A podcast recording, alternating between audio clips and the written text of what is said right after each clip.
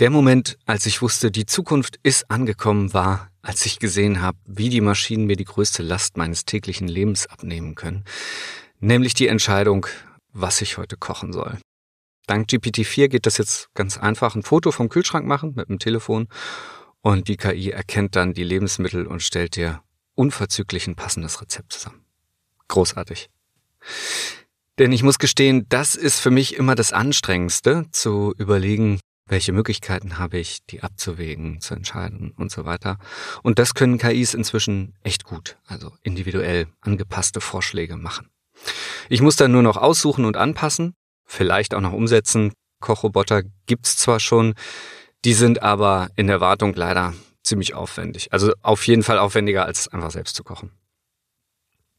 An diesen ganz praktischen alltäglichen Beispielen kann man auch gut sehen, was ich immer meine, wenn ich von Kollaboration zwischen Mensch und Maschine rede.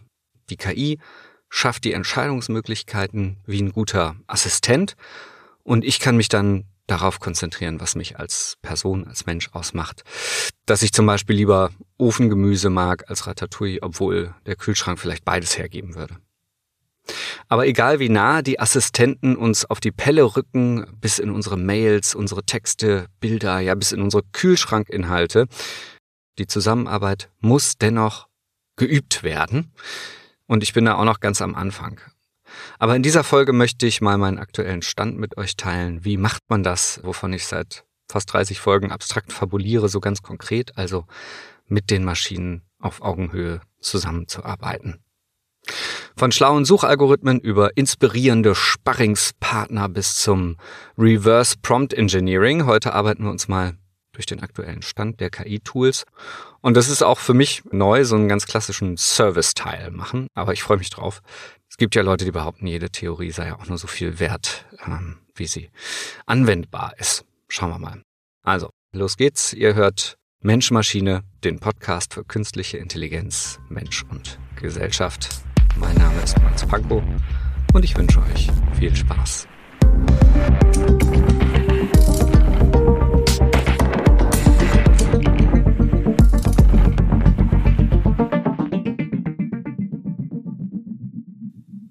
Die eine Sache ist der Takt, mit dem gerade quasi im Wochenabstand neue LLMs veröffentlicht werden, die immer wieder irgendwas irgendwie besser können sollen als die Vorgänger oder die Konkurrenz.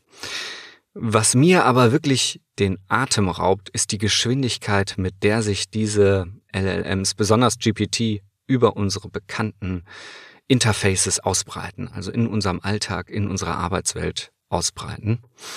Bisher lösten neue KI-Modelle immer eher so randständige Probleme, also waren Nischenprodukte oder haben noch so viele Fehler produziert, dass sie für die gewöhnlichen Alltagsanwendungen eben noch nicht reif genug waren. Das hat sich seit ChatGPT auf einen Schlag geändert. Und das war ja auch genau die Idee hinter diesem LLM.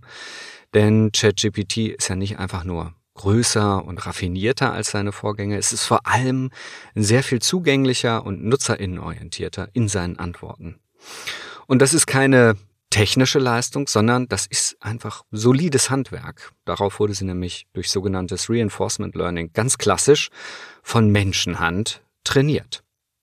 Und für die Anwendbarkeit ist auch ganz gut zu wissen, wie das funktioniert hat. Also da gab es eine Gruppe von 40 Mitarbeitenden bei OpenAI und die stellte 10.000 Musterfragen und dazu passenden Musterantworten zusammen, um die Maschine damit zu trainieren, also um der Maschine vorzuführen, wie möglichst zuverlässige und zugängliche Ergebnisse aussehen sollten.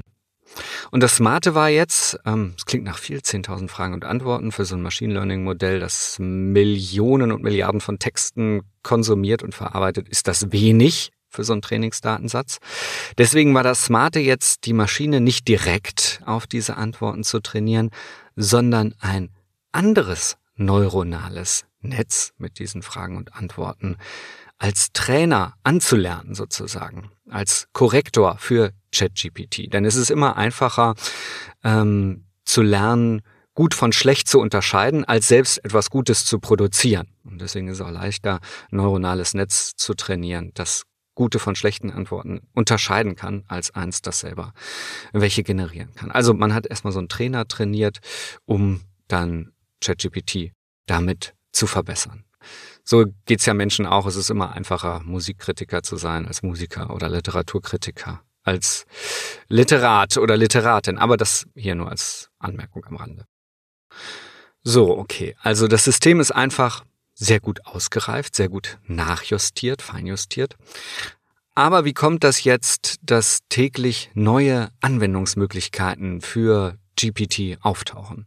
Das liegt an einer ziemlich geschickten Vermarktungs- oder Verbreitungsstrategie von OpenAI, dem Entwickler dieser GPT-Modelle. Denn die bieten zwei Möglichkeiten, auf diese Algorithmus zurückzugreifen. Zum einen kann man sich als Softwareanbieter die Funktionen von GPT einkaufen und in seine Software integrieren. Microsoft hat das zum Beispiel gemacht für seine Suchmaschine Bing oder für sein Office-Paket, das demnächst mit einem virtuellen Assistenten ausgestattet sein werden soll. Das bedeutet dann, dass man die Programme mit getippten Arbeitsaufträgen füttern kann, zum Beispiel PowerPoint oder sowas und das erstellt dann so äh, eine, eine fertige Präsentation. Oder auf der anderen Seite gibt's äh, für Firmen seit Mitte März auch die Möglichkeit, sein eigenes Angebot oder seine App als Plugin bei ChatGPT zu integrieren. Das heißt, die Suchanfragen oder die Suchaufträge oder Rechercheaufträge in ChatGPT greifen dann auf die Systeme der Anbieter zu. Beispiel dafür ist der Reiseanbieter Expedia. Da kann man jetzt im Chat seine Reisepläne besprechen. Das kann man natürlich auch ohne dieses Plugin schon, aber der Vorteil ist, dass man dann auch gleich Empfehlungen zu Flug- und Unterbringungsverbindungen und Vorschläge dazu bekommt. Äh, das funktioniert aktuell allerdings nur, wenn man einen ChatGPT Pro-Account hat.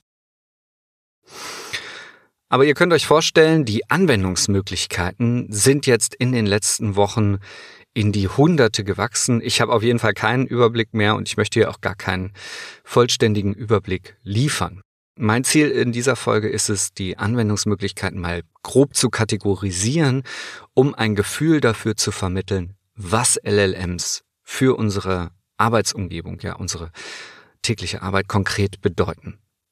Und im besten Fall findet ihr ein paar gute Ideen, ein paar Anschlussmöglichkeiten darunter, wo ihr sagt, ach cool, das kann ich gebrauchen, das probiere ich mal aus. Denn das macht auch wirklich Spaß, äh, damit zu experimentieren. Und das habe ich auch in der letzten Folge beschrieben. Ich glaube, das ist die Aufgabe für uns alle in den nächsten Monaten und Jahren. Ausprobieren und lernen. Wo wir alle den aktuellen KI-Schub zuerst merken werden und wo wir auch auf keinen Fall drum rumkommen werden, sind Suchmaschinen. Da ist ja eigentlich schon viel passiert in den letzten Jahren. Musste man früher immer noch so sehr abstrakte, unzusammenhängende Wortkombinationen konstruieren, äh, um die gewünschten Ergebnisse in der Suchmaschine zu bekommen. Hat gerade Google sich in den letzten Jahren zunehmend auf normalsprachliche Suchanfragen umgestellt und liefert ja inzwischen auch wirklich gute Ergebnisse, zum Beispiel in kurzen Snippets aus den gefundenen Seiten, so dass man direkt Antwortmöglichkeiten hat. Also äh, Suchmaschinen sind schon viel besser geworden, haben schon gelernt, Fragen in menschlicher Sprache weitestgehend brauchbar zu verarbeiten. Das ist schon gut, das ist sehr nutzerinnenorientiert, aber mit LLMs kann man jetzt halt nicht nur Suchaufträge, sondern echte Arbeitsaufträge an die Suchmaschine stellen. Bing nutzt zum Beispiel inzwischen GPT-4 in einer Chat-Funktion. Um das zu nutzen, muss man sich auf eine Warteliste setzen oder man lädt sich einfach den Edge-Browser runter. Das hat mich ein bisschen Überwindung gekostet, muss ich gestehen. Aber die Neugier war dann doch zu groß. Ich glaube aber, dass dieser restriktive Zugang nur was Vorübergehendes ist, wenn die anderen Suchmaschinen nachziehen. Gibt es das auf jeden Fall überall ohne solche Umstände. Aber was ist jetzt neu? Also, wie gesagt, man fragt nicht mehr nach Suchergebnissen, sondern wirklich nach Antworten. Ja, man kann Aufträge erteilen. Zum Beispiel, ich möchte im April einen Urlaub an der Sonne machen. Meer in der Nähe wäre nett. Wichtig sind mir aber vor allem Freizeitangebote für die Kinder. Was schlägst du vor? Während man dann früher durch tausende Seiten selber arbeiten muss, gibt Bing einem direkt eine kurze Antwort in einem Absatz in normaler menschlicher Sprache zurück. So als würde man die Nachbarin oder den Nachbarn fragen, die äh, sich da gut auskennen.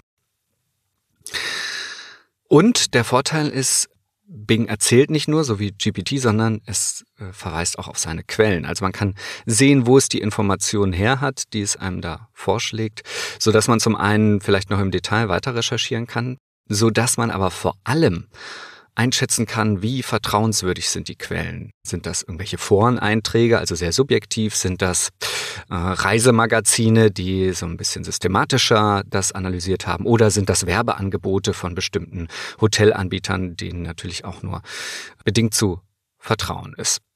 Das ist also wichtig, um Werbung von unabhängigen Einschätzen unterscheiden zu können. Aber das ist vor allem natürlich wichtig, wenn man nach politischen Fragen, nach äh, Fakten sucht, um die Zuverlässigkeit der Quelle einschätzen zu können. Das ist ja ein großes Problem der LLMs, haben wir letzte Woche drüber gesprochen.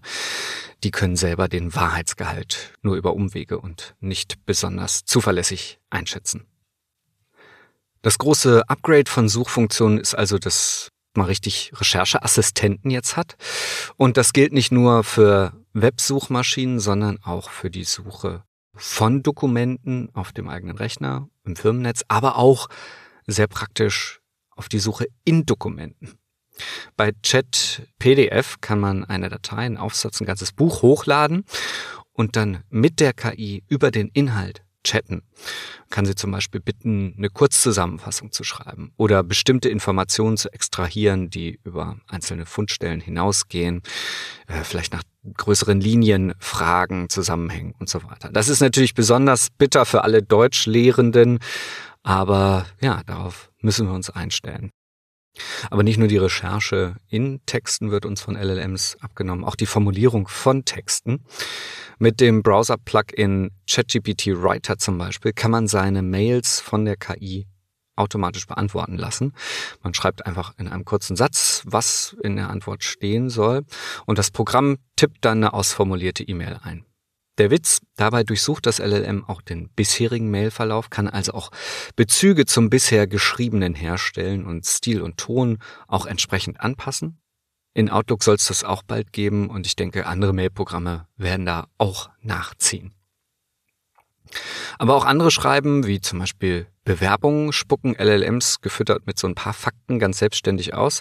Man fragt einfach ChatGPT, kannst du mir eine Bewerbungsanschreiben schreiben und fragt er meistens zurück, ja, kannst du mir ein paar Infos geben und dann gibt man das ausgeschriebene Jobprofil ein und seinen eigenen Lebenslauf und äh, vielleicht noch ein paar andere Fakten. Und dann schreibt ChatGPT zum Beispiel einem angelernt durch Millionen von Lebensläufen und Bewerbungsschreiben ein ganz individuelles Anschreiben. Ja, so Bewerbungen aus dem Automaten.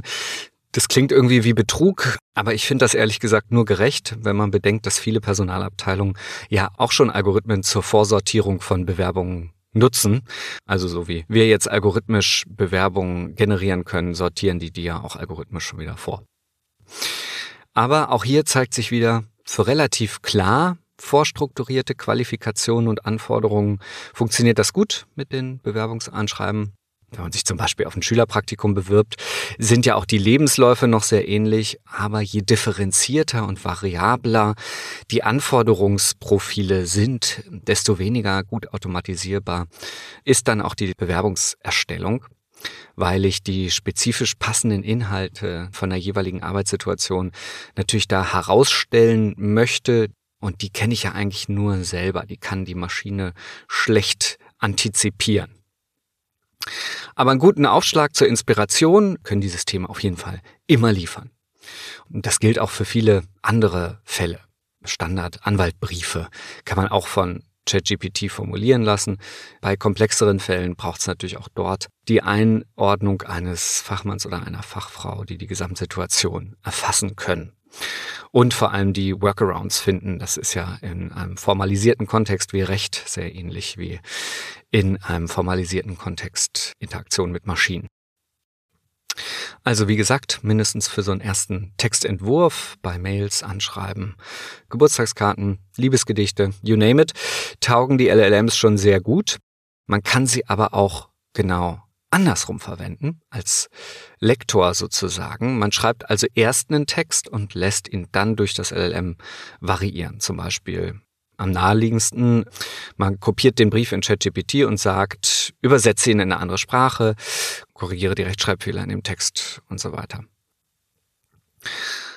Das geht sehr, sehr gut, aber das konnten natürlich auch schon Korrektur- und Übersetzungsalgorithmen in den Textbearbeitungsprogrammen. Spannender wird's dann mit dem Sound, also wenn man sagt, schreib mir den Text so um, dass er etwas lockerer klingt oder dass er sehr förmlich klingt oder schreib ihn so, dass ein Siebenjährige ihn versteht oder schreib mir den Text auf Berlinerisch. Äh, bei dem Auftrag ist mir übrigens das System mal gecrashed. Aber es geht grundsätzlich und, was ich auch schon genutzt habe, finde alle Wortwiederholungen in dem Text und ersetze sie durch passende Synonyme. Das funktioniert super, weil es auch den Satzbau und die Grammatik dann entsprechend anpasst. Genau das ist es, was ich also immer meine, dass die smarten Assistenten immer smarter werden, aber doch Assistenten bleiben. Sie können Texte vorformulieren und ich passe an oder umgekehrt, ich schreibe den Text und die Systeme passen an. Oder Sie schreiben den Text und ich gebe konkrete Anpassungsbefehle. Fröhlicher, hierauf noch eingehen, das ergänzen, das streichen und so weiter.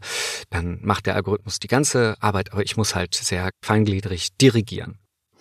Am Ende bleibe ich für den Inhalt des Textes verantwortlich. Ich muss die Aufgaben formulieren, die Ergebnisse kontrollieren und verfeinern.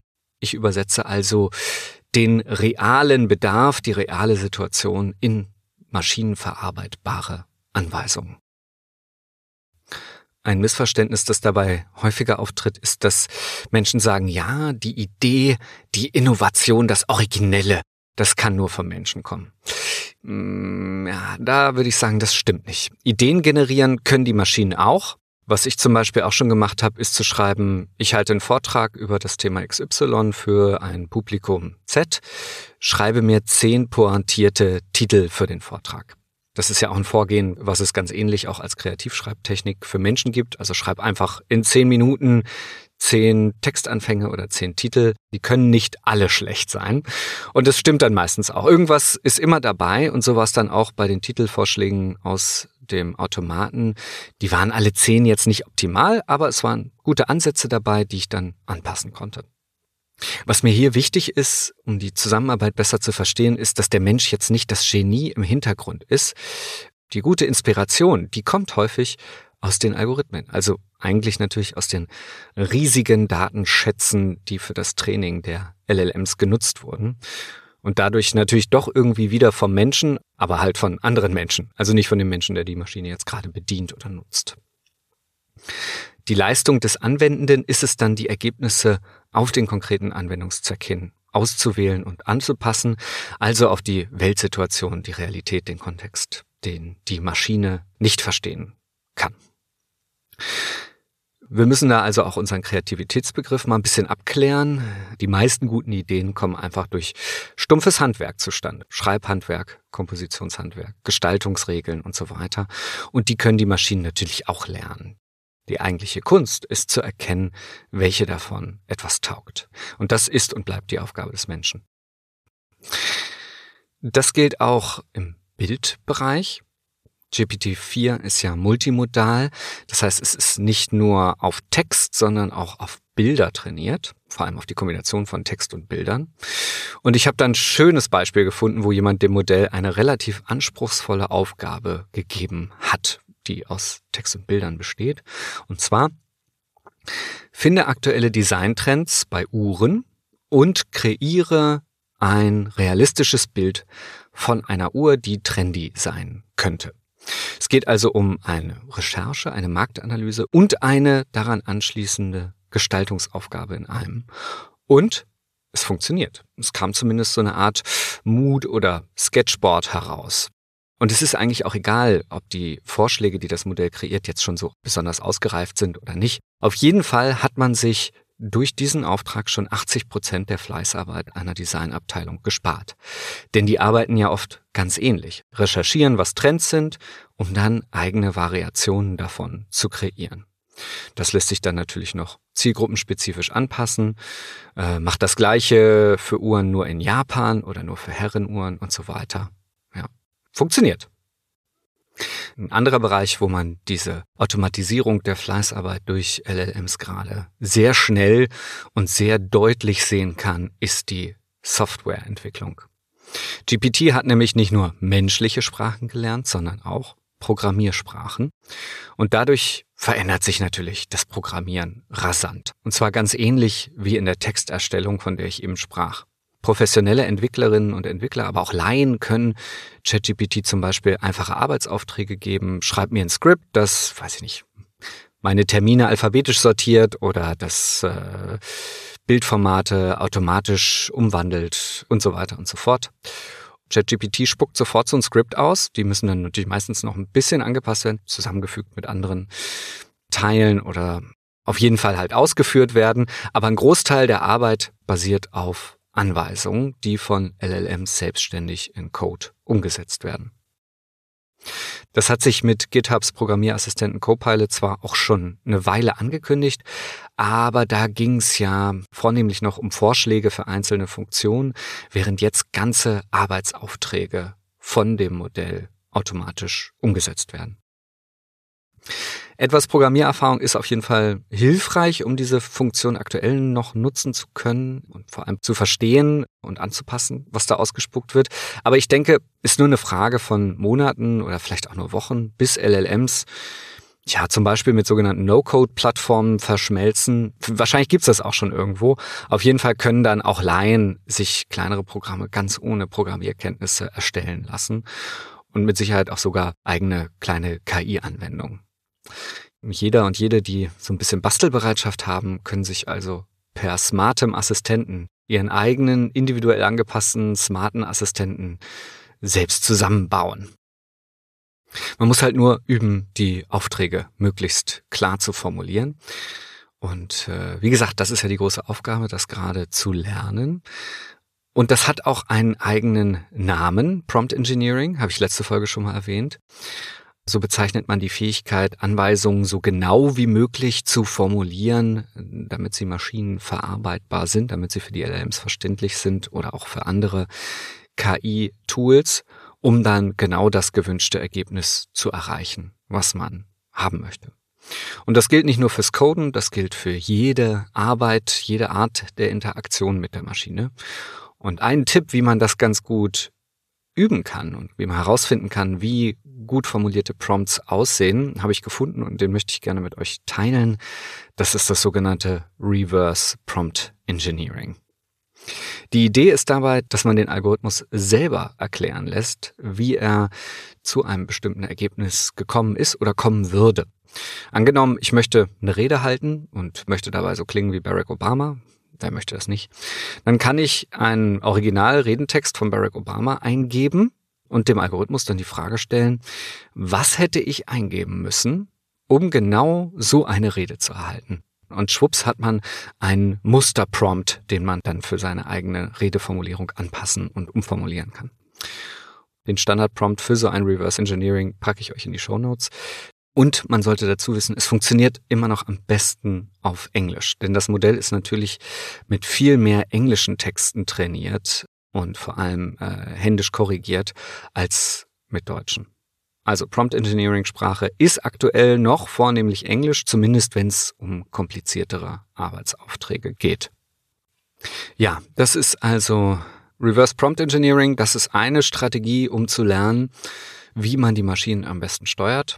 Aber eine Herausforderung, die übrig bleibt, ist, dass verschiedene KI-Modelle unterschiedliche Ansprachen brauchen. Also nicht überall funktionieren die Prompts genau gleich. Zum Beispiel bei Bildgeneratoren wie Stable Diffusion, Dolly, Midjourney und so weiter, braucht man ein bisschen andere Formulierung, muss man ein bisschen auf andere Sachen achten. Da muss man zum Beispiel besonders ausführliche Bildbeschreibungen eingeben, um zu guten Ergebnissen zu kommen. Aber die gute Nachricht dabei ist, auch dabei können dann wieder LLMs helfen. Die kann man zum Beispiel bitten, eigene Bildideen ähm, zu ergänzen, auszuformulieren. Denn das habe ich ja in der ersten Folge beschrieben, dieser Staffel, darauf sind sie trainiert, einfach Texte fortzusetzen, weiter auszuschmücken. Und in ihren großen Trainingsdatensätzen finden sie dann auch immer zahlreiche Assoziationen zu so einer Starteingabe. Eine Möglichkeit wäre es also, GPT zu bitten, bitte ergänze folgende Sätze. Am Strand einer Insel liegt ein Segelboot, Punkt, Punkt, Punkt. Und dann schreibt er drauf los und das von GPT vorgeschlagene Ergebnis kann man dann je nach Belieben anpassen oder nicht und dann in einen Bildgenerator kopieren, um ein gutes Ergebnis zu erhalten. Aber die ganze Frage von Bildgeneration und Bilderkennung und so weiter, das möchte ich an dieser Stelle nur anreißen. Das ist wieder eigentlich eine ganz eigene Folge wert. Was ich dazu noch sagen möchte, ich habe es erwähnt, GPT-4 ist ja gerade auf diese Text-Bild-Kombination trainiert und das, um es genau andersrum zu nutzen, also nicht um Bilder zu kreieren, sondern um Bilder in Texte zu übersetzen. Das ist zum Beispiel hilfreich, um zum Beispiel automatisch barrierefreie Bildbeschreibungstexte zu generieren. Oder eben das Beispiel vom Kühlschrankfoto, was ich am Anfang gebracht habe, das basiert auch auf dem gleichen Prinzip. Also GPT-4 übersetzt das Kühlschrankfoto in die Zutaten, die es daran erkennt und gleicht das dann wiederum mit den gelernten Rezeptmechanismen ab. Aber diese Bild-zu-Text-Funktion bietet natürlich nicht nur die Möglichkeit, in menschliche Sprache zu übersetzen oder Arbeitsaufträge in menschlicher Sprache für Bilder anzuwenden, sondern auch Bilder in Maschinensprache zu übersetzen, also in Code. Und das ist ein Beispiel, was OpenAI selbst vorgeführt hat bei der Veröffentlichung von GPT-4. Das ist nämlich das Übersetzen von einer Skizze, die einfach auf einem Blatt Papier gemalt ist, von einer Homepage in den Code für diese Homepage. Und das funktioniert. Also man skizziert, meinetwegen auch auf einer Serviette. So könnte es aussehen, das könnte da draufstehen fotografiert es ab und bittet GPT, schreibe den Code für diese Homepage und der Algorithmus produziert ausführbaren Code. Irre. Das fand ich schon beeindruckend. Und in diesem Sinne auch nochmal wieder eine Warnung an alle Lehrerinnen und Lehrer. Ihr werdet es euch vorstellen können, es gibt natürlich schon Applikationen, mit denen man Schulaufgaben einfach nur noch abfotografieren muss und die KI schreibt das Ergebnis dann selbst. Ich denke also gerade in diesem Bereich der Bildanalyse und Anschlussverarbeitung durch LLMs werden in nächster Zeit sehr, sehr viele praktische Nutzungsideen entstehen. Ich bin auf jeden Fall sehr gespannt. Aber hier mache ich erstmal Stopp. Ich wollte ja nur einen kleinen Auszug aus den vielen, vielen Möglichkeiten aufzeigen, die LLMs uns jetzt schon bieten, um uns die Arbeit oder auch die Freizeit zu erleichtern. Wenn ihr noch mehr Anwendungsmöglichkeiten sucht, schaut in die Show Notes. Da verlinke ich nochmal eine Sammlung zu geschickten ChatGPT Use Cases und Plugins. Was mir in dieser letzten Folge der Kurzstaffel GPT und Co. wichtig war, ist euch ein konkretes Bild davon zu vermitteln, wie die Zusammenarbeit, die Kollaboration mit smarten Assistenten ab jetzt, ja, muss man so sagen, also unverzüglich, ab jetzt sofort und mindestens bis zum nächsten großen technischen Sprung aussehen wird. Grundsätzlich sind die Systeme eine große Hilfe, erleichtern uns den Zugang zu Fähigkeiten wie Schreiben, Übersetzen, Coding, Bildgestaltung, überhaupt Gestaltung, die vorher tiefgreifende Handwerks- und Softwarekenntnisse benötigten. Aber gleichzeitig fordern uns diese Modelle auch, denn damit die Maschinen uns im Alltag wirklich helfen können, muss man üben, sie durch die richtigen Prompts auch richtig zu dirigieren. Und um das zu lernen, kann zum Beispiel Reverse Prompt Engineering helfen. Und natürlich helfen auch andere KI-Systeme, so wie LLMs helfen, Bildgeneratoren zu füttern. Aber ohne uns geht's trotzdem nicht. Ihr kennt meine Predigt, die Assistenten werden immer smarter, aber sie bleiben unsere Assistenten. Wir müssen die Probleme erkennen, den Maschinen erklären, was die Probleme sind, sie mit den nötigen Daten und Informationen füttern, die passenden Ergebnisse erkennen, auswählen und anpassen, so dass sie auch die erkannten Probleme am Ende lösen können. Und das geht von der Weihnachtskarte bis zum Krebsmedikament. Die Aufgaben bleiben da insgesamt die gleichen. Wir Menschen bleiben also sozusagen der letzte unersetzbare Layer zwischen Maschine und Welt. Und auch wenn dieser Layer ein bisschen dünner geworden ist, solange die Maschinen kein Bewusstsein, keine Selbst- und Weltreflexion entwickeln, bleibt für uns immer noch genug zu tun. Das war's mit den drei Sonderfolgen zu GPT und Co. Ich freue mich immer über Rückmeldungen oder Fragen oder Ideen für neue Folgen. Gerade ist natürlich viel los zu diesem Thema und insgesamt, was mich ja auch wirklich freut. Aber sobald ich wieder etwas Luft finde, arbeite ich natürlich an der Staffel zum automatischen Start weiter. Da hören wir uns dann hoffentlich wieder. Mein Name ist Mats Pankow. Ihr hört Mensch Maschine, den Podcast zu künstlicher Intelligenz, Mensch und Gesellschaft. Schön, dass ihr dabei wart. Macht's gut.